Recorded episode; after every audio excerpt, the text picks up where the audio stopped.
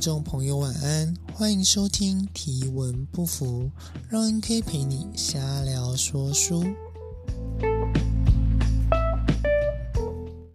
好，本来想说礼拜天要录的，但是礼拜五已经录过了，那就索性多休息一天。反正端午连假，不过说真的，这个连假也没有做什么特别的事情。疫情期间，什么事情也做不了，而且这个要上班不上班，其实意思也差不多。毕竟在上班的时候，大部分也是就处理一些公司内部的事务啊，协助直播。就不是像之前那个样子上课，呃，这两天还是就延续上一集的这个话题。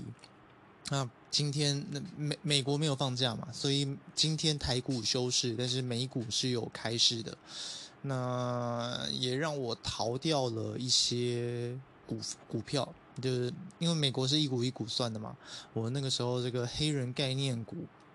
这个瞬间让我损失了账上是五百多到八百多美金，那现在已经倒赚回几百块了，所以嗯，就是在毕竟至少啦，以之前在上个礼拜五的时候，是我的账上还留着大量的投机部位，而且还不小心融到资了。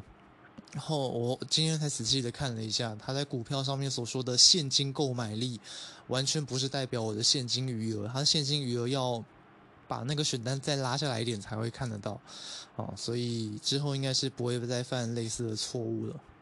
好在这次的出包没有什么太大的影响，那就当是一个经验了。那在此之后，我也把我的。部位就扩充，不过这也不是之后会长期放着的结果。毕竟现在我已经拉里阿萨买了四十几只股票，不过看起来现在大概八成都是绿的，就是都是赚的。美股跟台股不一样，在台湾如果是绿的，那代表是跌；红的是涨。那美国是相反，呃，不知道为什么会有这个毛病。那理论上大家统一不是很好吗？哦。其实，如果去思考投资的过程，跟看一个人，或是 应该是说经济本来就是人的行为，所以不管是经济学，或是有的是行为经济学，它这些学问或是论点架构，本来就和人的出发点有关系。一只股票为什么会涨，为什么会跌？大家对于一间公司的市值估值不一样。像我觉得也是为了投资做了很多功课，那有的人剑走偏锋去这个批判，嗯，说他他其实他的用语蛮直接，他是直接批评现在主流的做法，比如说大家都会去说要投资，如果是美股的话，那就是有一个叫 FANG F A N N F A A N G 吧，反正就是 Facebook 啊、Apple 啊、Amazon，然后 N 是。N 是应该是那是 Netflix 还是还是 Microsoft，然后最后一个就是 Google。那总之就是美国的科技巨头，在这些公司里面，如果理论上去投资他们，应该会是想起来稳赚不赔的组合或是结果。可是如果再详细的，比如说在之前，我们我小时候的时候。嗯，对，好，真的是语言癌。我小时候，IBM 是台湾很大的电脑公司。那当然，其实第一台电脑巨文就是 IBM 做出来的。那如此庞大的结构或是企业，在世界上赫赫有名。而且 IBM 发明的电脑的确也大大的改变了我们的生活环境。可是这家公司随着往后的经营不善。不断退出了电脑，连这个整个笔电部门都卖给了联想，所以现在的小朋友可能 IBM 是听都没听过。那 The ThinkPad 导师可以想象，连招牌的小红点也变成就是联想的产品。所以这个举这个例子是要说，我们现在认为 Google 很屌，可是它在十年、二十年之后还会不会继续厉害下去，那就很难说。可是我们要怎么样找到下一个 Google 呢？谁知道？所以在投资的世界里面，是有人会主张哦，我们要买台湾比较难。我觉得台股跟美股的投资环境不太一样。像台股，它的市值相对于美股小很多，所以就容易被人家操控。那不容易被操控的环境，你又想要打败市场、打败大盘，那依靠 ETF 可能就会比较有机会。嗯，不过我觉得再讲下去，这个变成投资频道好像也没什么好处。毕竟我也不是真的很厉害的投资人，我只是觉得在搜集的这些资讯的时候，真的是蛮感慨的。比如说，为什么大部分的时候散户都会赔钱，都会被割韭菜？在台湾也很常是这个样子，除了刚刚在台股比美股容易被操纵这件事情上面，毕竟你如果资金少、部位小，那如果是外资法人大户，就很容易操控股价。那可是美股不一样，而即便是在投资环境如此成熟的美股，也是会有散户心态割韭菜，whatever。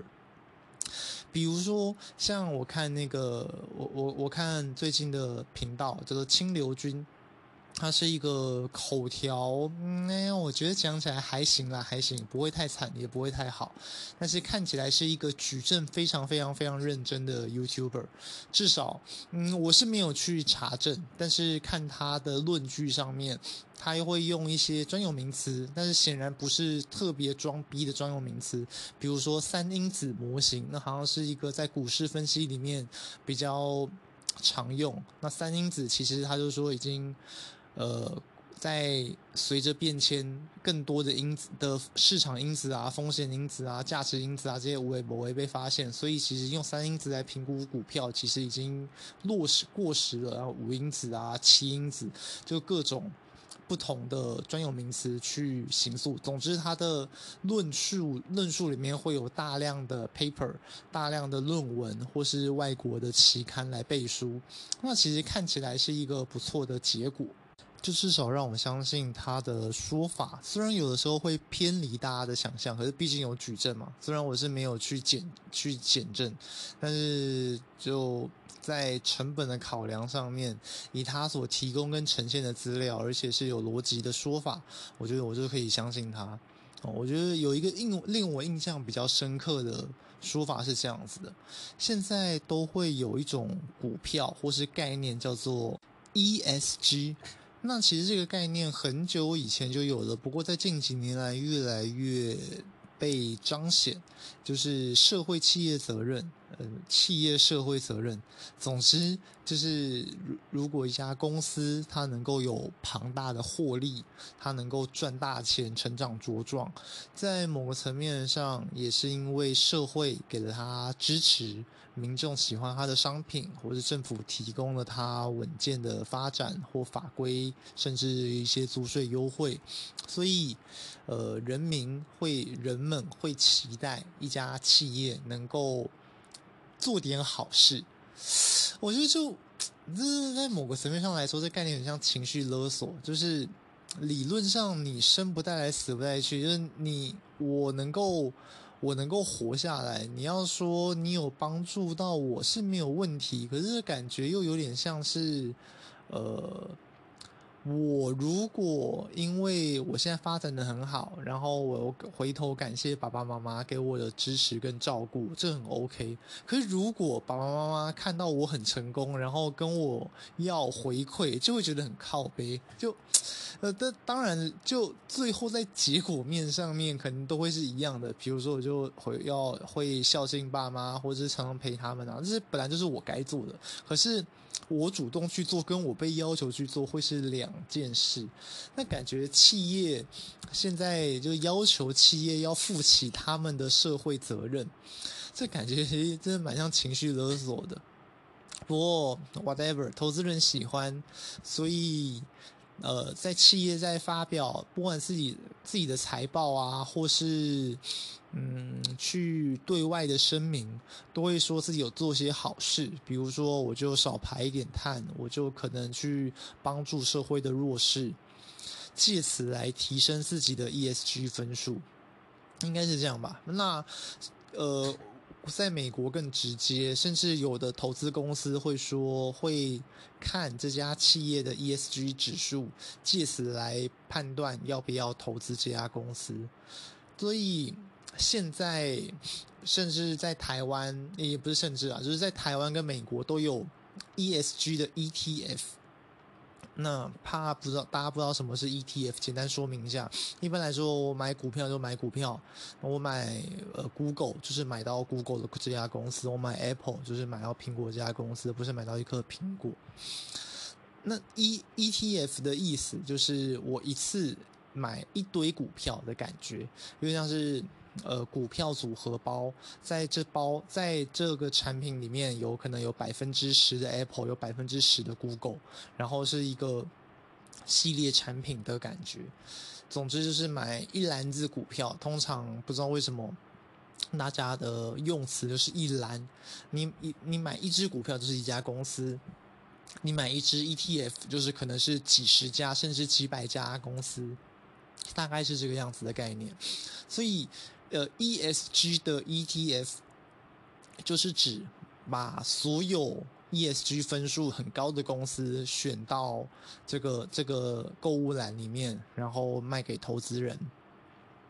理论上，在想象里面，你看，如果这家公司哇，好棒哦，做好多好事哦，它很常帮助弱势，很环保。那理论上，它应该要被大家喜欢呢、可是，在实证研究上面，ESG 的 ETF 的投资报酬率反而低于市场报酬。为什么会这样？因为大家实在是太喜欢它了。你太喜欢它了，你大量的金钱涌入，而你就没有办法比较有效的让它。这该怎么解释？我想一下。应该这样说，就股票的价格本来就是。我呃，有人想买，有人想卖，然后大家磋商，我出这个价，你要不要买？你不买拉倒，或是我就降价，借此来决定现在股票的价值是多少。这个就是四级市场，就是股票市场里面的样态就长这个样子。那如果大家都很喜欢 ESG 的公司，就 ESG 评分很高的公司，那它的价值当然就会被提高，就是它的股价就会被拉升。可是。你你在投资的时候，我比如说我们看一家公司，我们投资的本质就是看这家公司的获利能力，看我这个呃这家公司如果很会赚钱，或是它的拥有资产很高啊，就是它的净资产很很大，那它的获利能力很好，ROA 或 ROE 很高，那它就值这个价钱。所以我们在去投资的时候，主要是看。我看不看好这家公司未来在市场上面的影的的状态？它可能能够帮我或它可能能够影响大家的消费习惯，或是它有绝对的议价权，它不会随便，或是它的管理阶层很强，能够做出正确的决策。Whatever，就是关于经营的的这些事项，这也可以理解成基本面啊。可是如果 Yes，那 ESG 会放在哪里？如果这家公司很会做环保，跟他很会赚钱其实是两回事。那就是因为他做好事，所以人们因为支持他。换句话说，我会买这家公司的股票，不是因为他很会赚钱，而是因为他很环保。那当然，第一个层次就是在一开始的时候，他被估值，他的他他的这个。股票的价值就会不符合这家公司实际上面能够带来的价值。比如说，这家公司能够带来价值是一百，那同样是一同样是获利能力，那我们用如果用简单的量化，获利能力是一百的公司，那加上这个做环保跟不做环保，做环保有加分哦，所以。我会愿意用比较高的钱来去购买这家，虽然获利能力是一样是一百，但它比较容易做环保的公司，这跟。嗯，我们在挑选员工啊，或是甚至是男女朋友的时候，感觉也蛮像的。比如说，哦，男生就是高富帅，这个是是市场上面普遍的价值，也是评断一个男生价值的这个方式。那可是，哦，那这个男生很善良，那所以我因为这个样子愿意跟他交往，或是我愿意多认识他。可是善良并不是他未来，嗯，这这比喻好像不太精准。好，算了，总之就是。呃，我觉得也其实有一点像啦，就是如果我们把婚姻哦，或是两个人的交往看得比较势利、比较功利。我就是为了钱，或者在政治联姻啊，或者我为了我未来的生活能够有比较高的品质，所以哦，高富帅的这个先生，大家看带出去有面子，而且也有里子，因为有钱嘛，所以我的生活就会过得比较好，又又有钱又体面，所以这个大概也是为什么这些标准会被视为会会那么让人家大家那么朗朗朗上口。那公司也是一样，公司的关键是要赚钱嘛，所以。善良或环保这些看不到的，其实就不是那么的重要。它就嗯，应该是说，它就不会是我们评价一家公司的本质在市场上面的经济价值。嗯。如果是大家，可是这个时候大家都喜欢啊，比如大家都喜欢善良的男生，那他当他当然就会比较抢手嘛。你如果要追到这个样子的男生，你就要花比较多的心力去这个追求他，或是去吸引他。虽然这个我觉得在伴侣之间的相处，应该追求其实是一个不精准的字词，我就吸引比较实在。不过这个就扯远了。那回到股票上面，就你大家为了要，大家为了要获得这个。大家都喜欢的 ESG 公司，ESG 评分比较好的公司，就会想要花比较多的钱来购买，所以有点像是你就，如果市场的大盘的投报率是年年化报酬率是八趴，一年可以让你赚八趴，可 ESG 公司只能让你赚七趴，那一趴就当做是你花钱在做环保啊。我觉得如果是这个样子解释的话，或许比较好理解。所以在投资 ESG 的公司哦，就你就不要想着获利，或是他嗯这个时候你的投资的理由就不该用我为了要赚钱，所以我投资 ESG 公司，而是你就说 OK，我就支持环保，所以我投资这个样子的公司，这个有道理吗？我觉得当然有啊，就是我我可以选择自己喜欢的企业。我我希望哦，在这个部分，我为这个社会尽一份心力，我就觉得心安理得睡个好觉。那这个样子的投资行为，那当然就没有问题。其实很多时候都是这样啦，就是像健身这个行业也是这样。你很多人都会教学生去做某些动作，可是很长，你不知道为什么要要让他做这些动作，就你的目的跟手段是对不起来的。应该是说，很多时候我们在去从事一项行为的时候，我们都很自然而然的去做了，然后我们就以早睡早起，一天三餐，而大部分的时候我们都没有去思考背后的原因。像一天三餐也是一个在饮食上面很常被挑战的概念嘛。有人说啊，这个。呃，以前最远古时代的山顶洞人啊，还在采集、还在狩猎的时候，哪来的那么稳定的一天三餐给你吃？所以，那那些人不就好好的活到现在，然后变成我们的老祖宗了吗？如果真的人类非得吃一天一天，就是得要吃早餐、午餐、晚餐，你做不到的话，你就会出包。那我们是怎么怎么以前的人是怎么活下来的？所以那显然不符合人类演化的逻辑。在以现在来说，那我们可以会说，哦，这是文明的结果。你倒不如说是资本主义想要卖卖你麦片吧，那个还比较让人好相信一点。那早睡早起也是一样，就是啊，大家都说要早睡早起，可是为什么？如果一个聚落在一样拉回，把把这个焦点拉回到远古时代，如果一个聚落里面所有的人都哦。早上七点起来，晚上十一点睡觉。那敢问空白的时候有野兽来，你该怎么办？一定要有人站夜哨啊！一定要有人在晚上的时候做些事情啊！所以，其实最新的研究也发现，有的人他就是夜猫子，有的人就是早睡早起没有问题。那有的人晚睡晚起反而效率比较好。所以，其实很多时候，我们如果能够先好好的思考目的。说真的，你只要目的跟手段对得起来，大部分的事情也都没有那么非得要这样或非得要那样不可。